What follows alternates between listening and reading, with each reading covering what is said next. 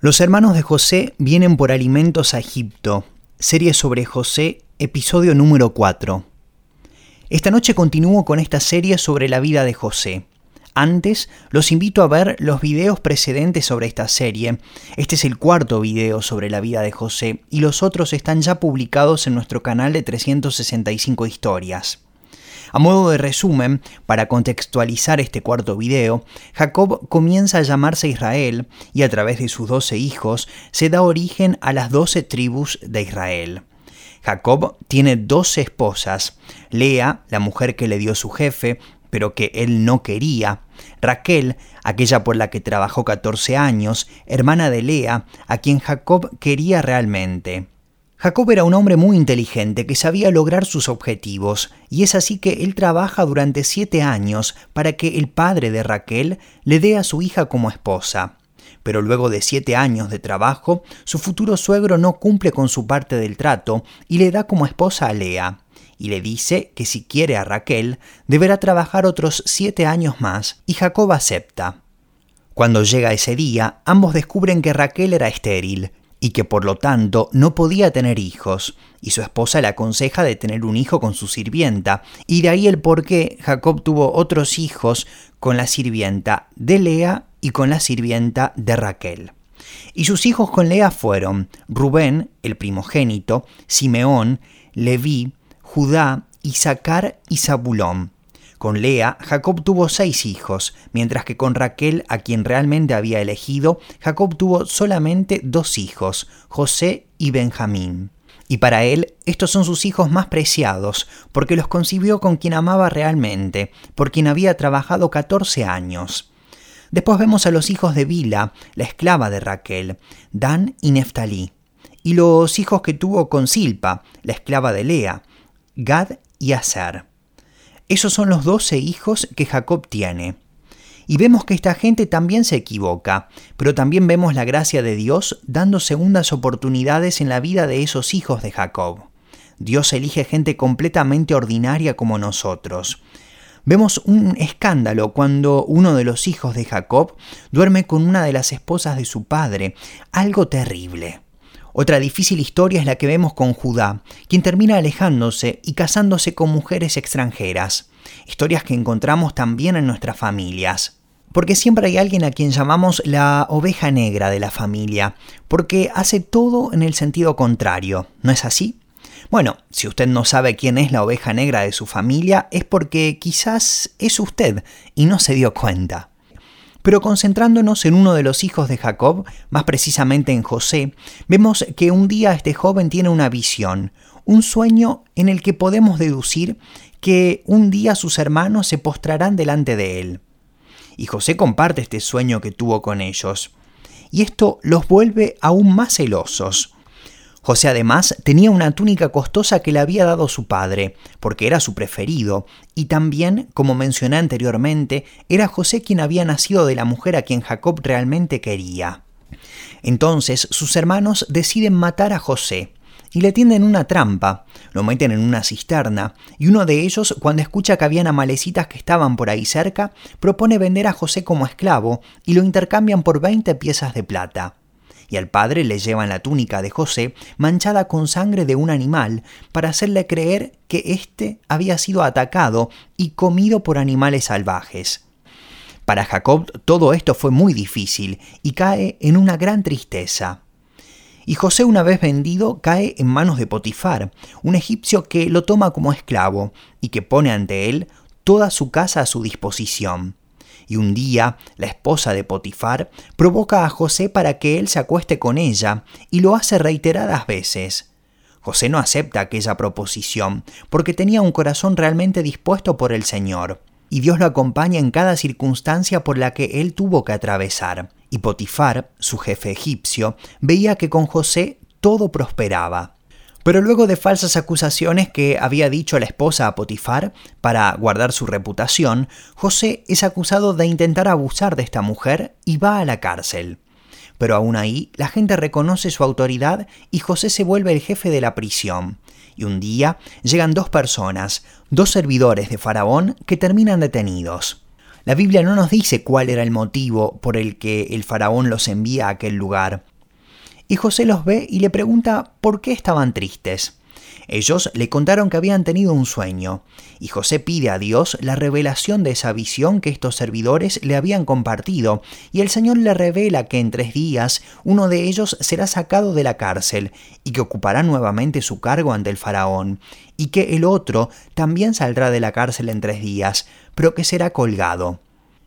Y José les explica lo que había recibido y testifica que había sido Dios quien se lo reveló y le pide a aquel que iba a ser restituido que se acuerde de él cuando vuelva a su puesto y que interceda ante el faraón por su liberación. Y vemos que esto ocurrió tal como había sido explicado. Y así reconocemos a un verdadero profeta del Señor, cuando lo que dice se cumple. Pero este hombre se olvida de José una vez restituido en su puesto. Pero vemos que este olvido no es sin causa, porque el Señor no se olvida de sus siervos. Al cabo de dos años, el faraón soñó que se encontraba en las riberas del Nilo, y que del agua subían siete vacas gordas que pasían en la orilla. A continuación subían del agua otras siete vacas flacas y devoraban a las primeras sin engordar por ello. El faraón despertó entonces, pero al volver a dormirse soñó que de una caña de trigo brotaban siete espigas llenas de grano, pero tras ellas brotaban otras siete espigas vacías y quemadas por el viento del desierto, que devoraban a las primeras. Al día siguiente, el faraón se encontraba atormentado por sus sueños. Consultados los sabios de Egipto, ninguno fue capaz de interpretarlos.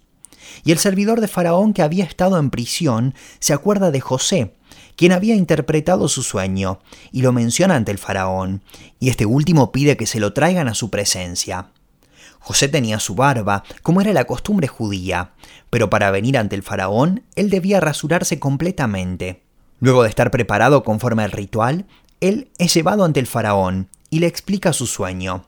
Y Faraón estaba sorprendido. ¿Quién te ha dado el discernimiento? Quizás se habrá preguntado. Pero José le aclara que es Dios quien revela los sueños y quien le dio la revelación.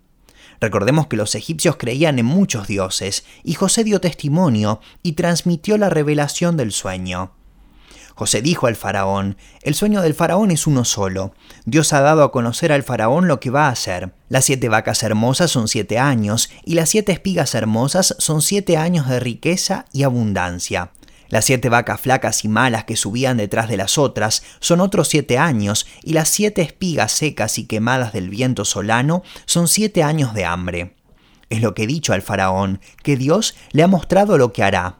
Vendrán siete años de gran abundancia en toda la tierra de Egipto, y detrás de ellos vendrán siete años de escasez, que harán que se olvide toda la abundancia en la tierra de Egipto, y el hambre consumirá la tierra. No se conocerá la abundancia en la tierra a causa de la escasez, porque ésta será muy grande. Cuanto a la repetición del sueño a Faraón por dos veces, es que el suceso está firmemente decretado por Dios y que Dios se apresurará a hacerlo. Ahora pues, busque el faraón a un hombre inteligente y sabio, y póngalo al frente de la tierra de Egipto. Nombre el faraón intendentes, que visiten la tierra y recojan el quinto de la cosecha de la tierra de Egipto en los años de abundancia. Reúnan el producto de los años buenos que van a venir y hagan acopio de trigo a disposición del faraón para mantenimiento de las ciudades, y consérvenlo para que sirva a la tierra de reserva para los siete años de hambre que vendrán sobre Egipto, y no perezca de hambre la tierra. Todos parecieron conformes con las palabras de José, y el propio faraón, impresionado por ello, dijo, Tú serás quien gobierne mi casa, y todo mi pueblo te obedecerá, solo por el trono seré mayor que tú. Y así ocurre seguido. Cuando alguien tiene una visión, es esa persona quien debe llevar adelante lo que le fue revelado. Y es así como José es presentado como el primer ministro de Egipto. Toda su formación y lo que había tenido que pasar lo había preparado para aquel momento. Dios tenía un plan. José había sido formado en la cisterna, junto a Potifar, en la prisión, y así llega a Egipto. Porque si somos fieles en lo poco, Dios nos dará mucho. Si guardamos nuestro corazón, Dios estará con nosotros y nos dará gracia y favor ante los demás, a pesar de la adversidad. Vamos a Génesis capítulo 41 versículo 57. La Biblia dice, y toda la tierra venía a Egipto para comprar de José, porque por toda la tierra había crecido el hambre. José había sido preparado para aquel momento. Se dice que Egipto es el granero de trigo del Medio Oriente. ¿Por qué? Porque tienen el río Nilo que viene del África Central y que abastece de agua a Egipto, generando inundaciones en diferentes momentos del año, provocando una gran fertilidad en las tierras que lo rodean y por ende muy buenas condiciones para la agricultura. Y los egipcios aprovechan para sembrar el trigo, y gracias a estas buenas condiciones hay grandes campos de trigo en aquel país. Ahora vamos a ver cómo se da el reencuentro de José con sus hermanos, porque ellos no saben si José está vivo o si ya murió, ni tampoco saben que su hermano está al frente de Egipto, sirviendo al faraón. Capítulo 42. Y viendo Jacob que en Egipto había alimentos, dijo a sus hijos, ¿Por qué os estáis mirando? Y dijo, He aquí, yo he oído que hay víveres en Egipto, descended allá y comprad de allí para nosotros, para que podamos vivir y no muramos y descendieron los diez hermanos de José a comprar trigo a Egipto. Mas Jacob no envió a Benjamín, hermano de José con sus hermanos, porque dijo, no sea acaso que le acontezca algún desastre. Y vinieron los hijos de Israel a comprar entre los que venían, porque había hambre en la tierra de Canaán. Vemos que ellos están obligados a ir a Egipto. Dios permitió que no puedan comprar en países vecinos y que tengan que ir precisamente a ese país. Y podemos pensar que todo lo que le pasó a José fueron meras desgracias, la cisterna, su venta como esclavo, la prisión injustamente, pero todo fue permitido por Dios para un momento preciso. Yo dije que aquel momento preciso fue el de la visión de Faraón, pero si las cosas se hubiesen dado de otra manera, con otros tiempos, aquel día no hubiese llegado. Había un timing del Señor en obra, y es así también con nuestras vidas. ¿Cuántas veces nos toca hacer cosas que no nos gustan o que no entendemos? Lo importante es guardar nuestro corazón y estar dispuestos a servir al Señor de todo nuestro corazón. Y Dios nos capacitará y nos guiará. Si somos fieles en las pequeñas cosas, Dios nos confiará mucho más. Pero es necesario comenzar por algo pequeño con un buen corazón, demostrando el amor de Dios y siendo fieles a Él. Y aquí vemos a José ahora preparado como primer ministro, con sus brazaletes de oro, sin pelo, porque como habíamos mencionado anteriormente, él había sido completamente rasurado como era la costumbre egipcia, y sus hermanos no lo podrán reconocer. Y aquí vemos que vienen en gran número, porque eran una gran tribu. Recordemos que Jacob tuvo doce hijos, que representan las doce tribus de Israel, y que a su vez podríamos pensar que diez de entre ellos a su vez se casaron y tuvieron más hijos, razón por la cual vemos que a Egipto llegan 66 personas de aquellas tribus. Y cuando Génesis capítulo 46 versículo 27 menciona aquel número, hay que tener en cuenta que no incluye a las mujeres. Era una gran familia, para la época era algo normal, quizá en nuestro tiempo suena un poco raro, pero así era en aquel momento. Y descendieron los diez hermanos de José a comprar trigo a Egipto, mas Jacob no envió a Benjamín, hermano de José, con sus hermanos, porque dijo, no sea acaso que le acontezca algún desastre. Y vinieron los hijos de Israel a comprar entre los que venían, porque había hambre en la tierra de Canaán. Y José era el señor de la tierra, que vendía a todo el pueblo de la tierra. Y llegaron los hermanos de José e inclináronse e inclináronse a él rostro por tierra. Y esta última parte del texto es muy importante, porque aquí se cumple aquella visión que había tenido José, que encontramos en Génesis capítulo 37 versículo 7. He aquí que atábamos manojos en medio del campo, y he aquí que mi manojo se levantaba y estaba derecho, y que vuestros manojos estaban alrededor y se inclinaban al mío. Volvamos a Génesis capítulo 42 versículo 7. Y José como vio a sus hermanos, los reconoció, mas hizo que no los conocía y les habló ásperamente y les dijo, ¿De dónde habéis venido? Y ellos respondieron, de la tierra de Canaán, a comprar alimentos. José pues conoció a sus hermanos, pero ellos no le conocieron. Entonces se acordó José de los sueños que había tenido de ellos y les dijo, Espías sois, por ver lo descubierto del país habéis venido. Y ellos le respondieron, No, señor mío, mas tus siervos han venido a comprar alimentos.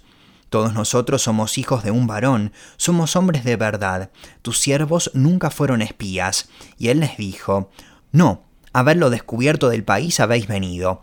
Y ellos respondieron, Tus siervos somos dos hermanos, hijos de un varón en la tierra de Canaán, y he aquí el menor está hoy con nuestro padre, y otro no parece. Y José les dijo, Eso es lo que os he dicho, afirmando que sois espías. En esto seréis probados. Vive Faraón que no saldréis de aquí, sino cuando vuestro hermano menor aquí viniere. Enviad uno de vosotros y traiga a vuestro hermano, y vosotros quedad presos, y vuestras palabras serán probadas si hay verdad con vosotros, y si no, vive Faraón que sois espías. Y lo juntó en la cárcel por tres días. Y al tercer día les dijo José, Haced esto y vivid. Yo temo a Dios. Si sois hombres de verdad, quede preso en la casa de vuestra cárcel uno de vuestros hermanos, y vosotros id, llevad el alimento para el hambre de vuestra casa. Pero habéis de traerme a vuestro hermano menor, y serán verificadas vuestras palabras, y no moriréis. Y ellos lo hicieron así. Es una escena impresionante. José pone a prueba a sus hermanos para saber más de su familia y les hace este pedido de traer a su hermano menor. José actúa como un egipcio, pero les aclara que teme a Dios y sus hermanos no lo reconocen, pero él sabía que eran ellos de su familia y les pide que traigan a su hermano más joven. Versículo 21. Y decían el uno al otro, Verdaderamente hemos pecado contra nuestro hermano, que vimos la angustia de su alma cuando nos rogaba y no le oímos, por eso ha venido sobre nosotros esta angustia. Ahí comenzaron a llegar a la conclusión de que el juicio por aquello que le habían hecho a José caía sobre ellos, porque siempre cosechamos conforme a nuestra siembra. Versículo 22. Entonces Rubén les respondió diciendo, ¿No os hablé yo y dije, no pequéis contra el mozo, y no escuchasteis? He aquí también su sangre es requerida. Y ellos no sabían que los entendía José, porque había intérprete entre ellos. Y se apartó él de ellos, y lloró. Después volvió a ellos, y les habló, y tomó de entre ellos a Simeón, y le aprisionó a vista de ellos. Y mandó José que llenaran sus sacos de trigo, y devolviesen el dinero de cada uno de ellos, poniéndolo en su saco, y les diesen comida para el camino e hizo así con ellos, y ellos pusieron su trigo sobre sus asnos, y se fueron de allí. Y abriendo uno de ellos su saco para dar de comer a su asno en el mesón, vio su dinero que estaba en la boca de su costal. Y dijo a sus hermanos, Mi dinero se me ha devuelto, y aún helo aquí en mi saco. Se les sobresaltó entonces el corazón, y espantados dijeron el uno al otro, ¿Qué es esto que nos ha hecho Dios? Y venidos a Jacob su padre en tierra de Canaán, le contaron todo lo que les había acaecido, diciendo, Aquel varón señor de la tierra nos habló ásperamente y nos trató como a espías de la tierra. Y nosotros le dijimos, somos hombres de verdad, nunca fuimos espías. Somos dos hermanos, hijos de nuestro padre, uno no parece, y el menor está hoy con nuestro padre en la tierra de Canaán. Y aquel varón señor de la tierra nos dijo, En esto conoceré que sois hombres de verdad. Dejad conmigo uno de vuestros hermanos, y tomad para el hambre de vuestras casas, y andad y traedme a vuestro hermano el menor, para que yo sepa que no sois espías, sino hombres de verdad. Así os daré a vuestro hermano, y negociaréis en la tierra. Y aconteció que vaciando a ellos sus sacos, he aquí que en el saco de cada uno estaba el atado de su dinero, y viendo ellos y su padre los atados de su dinero, tuvieron temor. Es impresionante, aquí estamos ante una historia tremenda. Seguro que después de aquel momento los hermanos de José no pudieron dormir. Hasta en un momento se acuerdan de Dios y lo responsabilizan por aquello que venía de ocurrirles, y el temor que les inunda luego al encontrar el dinero dentro de aquellas bolsas. Estaban desbordados por todo lo que venía de pasarles. Versículo 36. Entonces su padre Jacob les dijo, Me habéis privado de mis hijos, José no parece, ni Simeón tampoco, y a Benjamín le llevaréis, contra mí son todas estas cosas. Y es interesante lo que dice Jacob aquí, porque él también piensa que es su cosecha conforme a lo que había sembrado en el pasado. Recordemos que él tampoco era alguien inocente, porque también había actuado de forma indebida. Y cuando vivimos sin pensar en las consecuencias de nuestros actos, obrando de manera incorrecta, en algún momento todo vuelve sobre nosotros. Y es terrible. Las consecuencias de nuestros pecados vienen sobre nosotros. Gracias a Dios que fuimos perdonados por el Señor de nuestra vida pasada y del mal que hicimos antes de recibir a Jesús en nuestros corazones. De modo que si alguno está en Cristo, nueva criatura es. Las cosas viejas pasaron, y aquí todas son hechas nuevas. Segunda de Corintios capítulo 5 verso 17. El Señor nos ha perdonado y nos ha restaurado, pero en el antiguo pacto había que pagar con sangre por el mal que se había cometido. Pero volvamos a Jacob, y Rubén habló a su padre diciendo, Harás morir a mis dos hijos y no te lo volviere. Entrégalo en mi mano, que yo lo volveré a ti. Y él dijo, No descenderá mi hijo con vosotros, que su hermano es muerto, y él solo ha quedado. Y si le aconteciera algún desastre en el camino por donde vais, haréis descender mis canas con dolor a la sepultura. Algunas veces los padres son duros de convencer. Yo tengo mi mamá de 92 años y comprendo que es difícil. Hace algunos días fuimos a una tienda de almohadas y ella probó todas las almohadas que había. Las más caras costaban 75 euros cada una.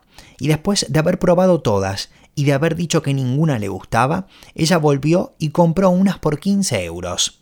Y el encargado que la había atendido le dijo, pero si usted me había dicho que ninguna le gustaba. Y terminó llevándose las almohadas por 15 euros. Al otro día me llamó y me dijo que había dormido perfectamente con sus nuevas almohadas. Cuando llegamos a cierta edad nos volvemos difíciles de convencer. Ni el encargado del local que fue muy amable con ella pudo persuadirla. Y a esa edad todo el mundo nos obedece sin reproches. Y es algo parecido a lo que ocurre con Jacob. Y aquí vemos que el dolor de Jacob por la pérdida de José estaba aún presente. Y también estaba presente el temor ante la pérdida de otro de sus hijos. Capítulo 43 y aconteció que cuando acabaron de comer el trigo que trajeron de Egipto, les dijo su padre, Volved y comprad para nosotros un poco de alimento. Respondió Judá diciendo, Aquel varón nos protestó con ánimo resuelto diciendo, No veréis mi rostro si no traéis a vuestro hermano con vosotros. Si enviares a nuestro hermano con nosotros, descenderemos y te compraremos alimento. Pero si no le enviares, no descenderemos porque aquel varón nos dijo, No veréis mi rostro si no traéis a vuestro hermano con vosotros. Dijo entonces Israel, ¿por qué me hicisteis tanto mal, declarando al varón que teníais otro hermano? Y ellos respondieron, aquel varón nos preguntó expresamente por nosotros y por nuestra familia, diciendo, ¿vive aún vuestro padre? ¿Tenéis otro hermano? Y le declaramos conforme a estas palabras, ¿acaso podíamos saber que él nos diría, haced venir a vuestro hermano? Entonces Judá dijo a Israel su padre, envía al joven conmigo, y nos levantaremos e iremos, a fin de que vivamos y no muramos nosotros, y tú y nuestros niños. Había pasado ya algún tiempo de aquel encuentro con José, y su hermano Simeón había quedado en la prisión. Quizá él habrá pensado que sus hermanos se habían olvidado de él.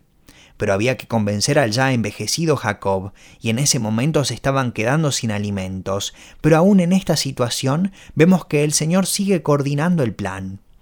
Versículo 9. Yo te respondo por él, a mí me pedirás cuenta. Si yo no te lo vuelvo a traer, y si no lo pongo delante de ti, seré para ti el culpable para siempre, pues si no nos hubiéramos detenido, ciertamente hubiéramos ya vuelto dos veces.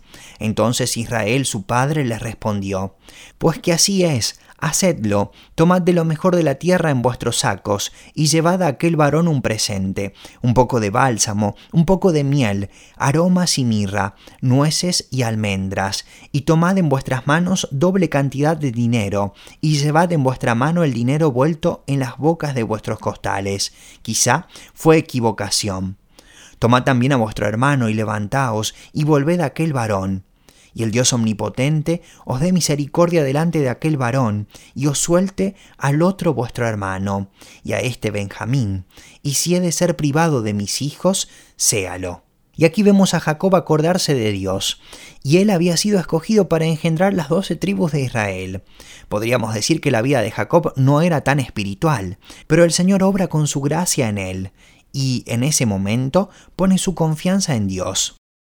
Entonces tomaron aquellos varones el presente y tomaron en su mano doble cantidad de dinero y a Benjamín y se levantaron y descendieron a Egipto y se presentaron delante de José. Y vio José a Benjamín con ellos y dijo el mayordomo de su casa, lleva a casa a esos hombres y degüella una res y prepárala, pues estos hombres comerán conmigo al mediodía. E hizo el hombre como José dijo, y llevó a los hombres a casa de José. Entonces aquellos hombres tuvieron temor cuando fueron llevados a casa de José, y decían, por el dinero que fue devuelto en nuestros costales la primera vez, nos han traído aquí, para tendernos lazo y atacarnos y tomarnos por siervos a nosotros y a nuestros asnos. Y aquí vemos la tensión de aquel momento y las preguntas que ellos comienzan a hacerse ante esta situación tan extraña. Versículo 19. Y se acercaron al mayordomo de la casa de José, y le hablaron a la entrada de la casa y dijeron, Ay Señor nuestro, nosotros en realidad de verdad descendimos al principio a comprar alimentos. Y aconteció que cuando llegamos al mesón y abrimos nuestros costales, y aquí el dinero de cada uno estaba en la boca de su costal, nuestro dinero en su justo peso, y lo hemos vuelto a traer con nosotros. Hemos también traído en nuestras manos otro dinero para comprar alimentos. Nosotros no sabemos quién haya puesto nuestro dinero en nuestros costales. Él les respondió, Pasa a vosotros, no temáis, vuestro Dios y el Dios de vuestro Padre os dio el tesoro en vuestros costales. Yo recibí vuestro dinero, y sacó a Simeón a ellos. Y ahí vemos al mayordomo hablando como un creyente. Él reconoce que había sido el Dios de ellos quien le había provisto de aquel dinero y seguramente que en ese momento los hermanos de José no entendían más nada. Pero era su hermano quien quiso bendecirlos, porque él tenía un buen corazón y los recibe con todas las honras. Versículo 24. Y llevó aquel varón a los hombres a casa de José, y les dio agua, y lavaron sus pies, y dio de comer a sus asnos. Y ellos prepararon el presente entre tanto que venía José al mediodía, porque habían oído que allí habrían de comer pan. Y vino José a casa, y ellos le trajeron el presente que tenían en su mano dentro de la casa, y se inclinaron hasta él, hasta la tierra. Entonces les preguntó José cómo estaban, y dijo, ¿Vuestro padre, el anciano que dijisteis, lo pasa bien? ¿Vive todavía? Y ellos respondieron, Bien va a tu siervo, nuestro padre, aún vive. Y se inclinaron e hicieron reverencia. Y alzando José sus ojos, vio a Benjamín su hermano, hijo de su madre, y dijo, ¿Es este vuestro hermano menor de quien me hablasteis? Y dijo, Dios tenga misericordia de ti, hijo mío. Entonces José se apresuró, porque se conmovieron sus entrañas a causa de su hermano, y buscó dónde llorar, y entró en su cámara, y lloró allí. Y lavó su rostro y salió, y se contuvo y dijo, Poned pan. Y pusieron para él aparte, y separadamente para ellos, y aparte para los egipcios que con él comían, porque los egipcios no pueden comer pan con los hebreos, lo cual es abominación a los egipcios. Y se sentaron delante de él, el mayor conforme a su primogenitura, y el menor conforme a su menor edad. Y estaban aquellos hombres atónitos, mirándose el uno al otro. Y José tomó viandas de delante de sí para ellos, mas la porción de Benjamín era cinco veces mayor que cualquiera de las de ellos. Y bebieron y se alegraron con él. Era una costumbre hebrea de dar dos veces más a aquel a quien queríamos bendecir, y en la cultura egipcia se servía cinco veces más a esa persona. Y aquí vemos un momento de celebración. Los hermanos de José no entendían más nada. Tuvieron una recepción extraordinaria. ¿Qué palabra, mis hermanos? Esto nos enseña que podemos pasar por momentos difíciles, pero que tenemos que mantener nuestra mirada en Dios. No debemos desanimarnos y abandonar, tenemos que esperar en Él. En el próximo video desarrollaremos el capítulo 44 y aquel gran momento en que conocerán a José y comprenderán lo que Dios había planeado, como también nosotros necesitamos entender el plan de Dios con nuestras vidas, que podamos aprender de la palabra del Señor esta enseñanza tan rica que seguiremos desarrollando. Pero ahora nos ponemos de pie para darle gracias al Señor. Aleluya. Gracias Señor por tu palabra. Gracias por esta enseñanza de estos hombres que tú elegiste, con defectos como los nuestros, pero a quienes llamaste y a quienes quieres transformar y renovar su corazón para que sea conforme al tuyo. Así como también nos llamaste a cada uno de nosotros, y como también nos quieres transformar para darte la honra y para que vivamos para ti. Ayúdanos a confiar en ti y a marchar como Abraham por la fe, que nuestras vidas puedan alinearse a tu voluntad. Gracias Señor por tu amor con nosotros y por el privilegio de conocerte, porque estábamos en tinieblas y te revelaste a nosotros, llevándonos por un camino de luz y no de oscuridad. Bendice a mis hermanos y hermanas, fortalécelos en tu palabra, anímalos a seguir. En el nombre de Jesús. Amén.